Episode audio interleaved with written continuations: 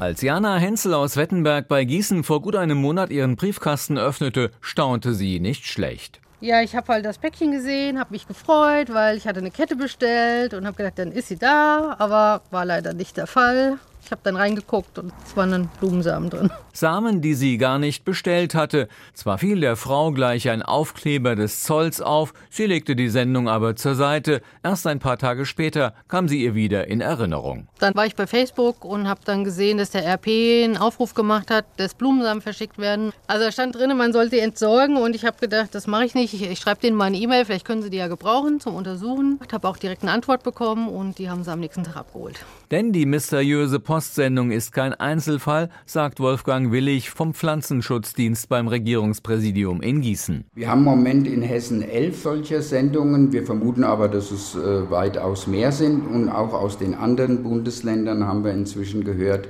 dass da Sendungen angekommen sind. Aber eben nicht nur in Deutschland, sondern auch in Japan, in USA. Was die Päckchen für den Pflanzenschutzdienst so brisant macht, sie enthalten wie bei Jana Hensel Samen von oft zunächst unbekannten Pflanzen, deren Einfuhr streng verboten ist. Weil wir haben ja auch am Saatgut Pflanzenkrankheiten, denken Sie mal an die bei uns bekannten Brandkrankheiten, zum Beispiel am Getreide, die ganz klar mit dem Saatgut vertragen werden und es können sich genauso auch Viren und so kleine Fadenwürmer am oder im Saatgut befinden finden, die zu Anbauproblemen führen würden. Zum Beispiel im Rübenanbau. Dort kommt es durch Viren zu einem starken Befall von Blattläusen. In anderen Fällen kann es sich bei den hochgefährlichen Samen um solche invasiver Arten handeln. Wir haben ja da einige Beispiele wie den Knöterich und das japanische Springkraut, die hier schon zum Beispiel an Bachläufen zu großen Problemen geführt haben.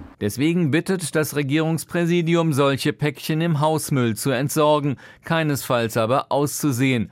Warum die überwiegend aus Fernost stammenden Päckchen überhaupt verschickt werden, ist für die Behörden noch ein großes Rätsel. Es gibt da viele Vermutungen, das fängt beim Bioterrorismus an oder diese invasiven Arten, dass die hier etabliert werden sollen oder dass es Bewertungen im Internet dann indizieren soll, aber im Moment weiß es keiner genau, was dahinter steckt.